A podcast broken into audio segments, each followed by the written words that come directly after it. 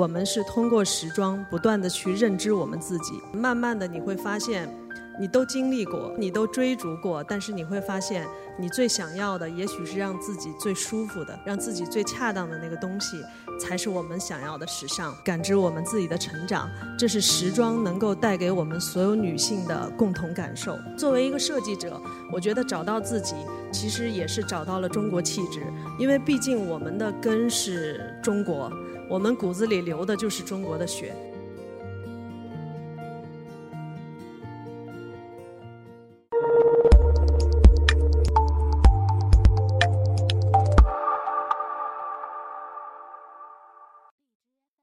我觉得每个人可能其实的成长都是认识自己和了解世界的这样一个过程。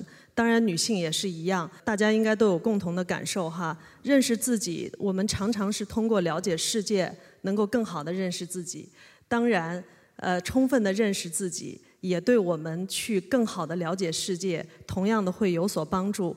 那在时装的这个这个认知过程当中呢，我觉得，呃，在女性认知世界的这个过程中，时装是一个非常重要的载体。可能我们每个人都有这样的亲身的经经历哈，就是。自己的时候，从小到大，每个人都会去尝试非常多的不同风格的服装。在这个过程当中，就是每个女人这个衣柜当中，可能永远都有没有穿的衣服。就买回来之后，其实你会发现你根本穿不出去。那这样的一个实践过程，其实我们是通过时装不断的去认知我们自己。当然，通过时装，呃，从一个比较大的宽泛的范围来讲的话，我们可以去认知。人文历史，感知四季的变化，感知情绪的起伏，包括感知风格之变，感知我们自己的成长，这是时装能够带给我们所有女性的共同感受。那我在这儿呢，只是给大家呃看一些简单的例子哈，比如说现在大家看到的这张照片，其实是很多年前在。呃，爱丁堡的时候拍的那个爱丁堡艺术节的一个活动，大家都知道这个苏格兰格子。我们现在很多校服都在用这个呃标识性的一个，就很多女生的裙子啊、男装的这个男生校服的裤子啊，会用这个格子的图案。但其实这个格子，它是在爱丁堡这个苏格兰土生土长的地方，它是有家族寓意的。服装它是一个民族的标识，就是我们可以通过服装。来辨别它到底是哪一个民族，它的归属、它的根、它的血脉是在哪里？啊，这是我们中国的西南少数民族苗族当中的一支，因为苗族是非常丰富的，呃，支系非常多的一个民族。这是哈尼族，非常漂亮的头饰。所以在这样呃原有的我们说历史严严格下来的这样的一个呃变化当中呢。服装曾经和民族有非常紧密的关系。当然，时装和历史，我举了一些我们中国的例子哈。比如说，现在这两幅图是呃山西永乐宫元代的壁画，因为山西是历史上就我们国内呃地上文物最多的省份哈，也曾经是中华文明的发祥地。这样的一些壁画，包括现在看到的是敦煌的。壁画当中两幅供养人的壁画，那供养人为什么我没有放太多佛像之类的？因为呃，当然佛像每个时期也不同，因为服毕竟这个服装还是蛮大的一个学科哈。那现在看到的供养人其实就是呃当时的那个时代这样的一些做这个就是出资去捐助去做这个洞窟的这些人。真实的穿着和打扮的样子，其实从这些我们可以窥见那个历史时代的非常多的社会信息和人文信息。《甄嬛传》哈，我们国内的神剧。甄嬛从入宫时候的一个黄毛丫头，一直到经历了万千坎坷之后，这个荣耀回宫时候，已经是心计满满的一个那个熹贵妃哈。这其中的过程，它除了反映历史时期，呃，清宫就是雍正那个年代的一些着装的一些特点，因为这个剧还是相对比较忠于历史的哈，还不是离那个历史特别远。呃，在这个过程当中，其实我们会发现所有的服装和人的内心世界，当然和它的剧情所要表达的环节是紧紧相相连的。那时装与流行，哈，这个是嗯，可以说是这个时代，无论是从我们普通人的着装，还是从这个产业的发展来说，一个非常炙手可热的话题。那我会有一种体会，就是我们大家所有人，也许你不学服装，哈，但是你一定学历史。呃，我我一直在想，到底学历史为什么？我们学历史其实不是为了记住那个具体的事件，学历史可能是为了找到和学到一些历史发展的历史或者社会发展的规律。有了这样一些规律之后，也许对你判断未来会产生一些帮助。也就是说，以以史鉴今。那其实趋势和历史有非常相似的地方。我们可以去研究一下趋势的发展脉络，因为因为我们在做这个工作哈，研究一下趋势的发展脉络，你自然可以会发现趋势和人类社会之间的紧密关系。那知道了这样一种关系和规律的时候，你自然可以预判一些未来趋势的发展方向。这是这样的一个呃呃呃规律性的东西。时装和自己哈，我觉得女性呢是通过时装的探索。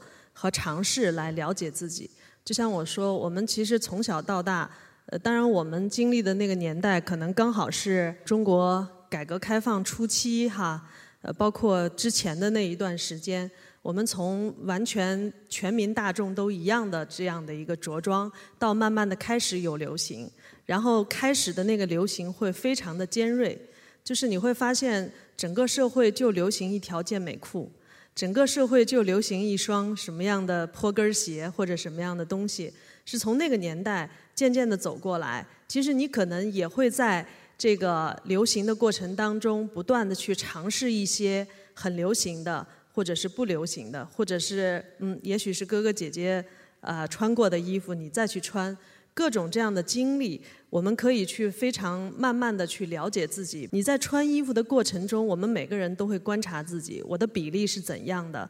怎样的衣服可能更适合我？什么样的颜色和我自己的肤色是相配的？什么样的气质风格的东西，甚至什么样的领型，我穿完了之后觉得呃自己更漂亮一点，或者当然还有我自己更舒服一点。因为有些漂亮，你会觉得你会被绑架了，就是我我我会被绑在那里，我都不能喘一口特别顺畅的气的感觉。慢慢的你会发现，你都经历过，你你都你都追逐过，但是你会发现，你最想要的也许是让自己最舒服的，让自己最恰当的那个东西，才是我们想要的时尚。所以在这个过程中，我们不仅仅了解自己的身体，也会琢磨自己的审美。我喜欢的东西是什么样的？是什么风格的？呃，世界大牌的东西，它一定适合我吗？也许不一定哈。呃，并且开始逐渐洞察自己的内心世界，因为人说，我们说相由心生哈，就你所有的外表的呈现出来的东西，其实都和你内心的东西是紧密相关的。呃，文如其人，其实衣也如其人。呃，下面一个。话题是找到自己，找到中国气质。呃，因为找到自己的同时，我想我们至少从消费者的角度，我可以找到我自己怎么样穿着更适合我自己，在不同的场合、不同的时间、地点去表达不同的呃心态。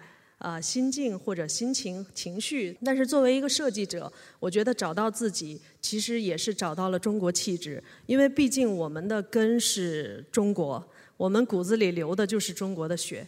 我会发现，作为一个设计者，你要想在世界的平台上和大家去对话，你必须是站在自己的根上去做设计，才有这样的可能性。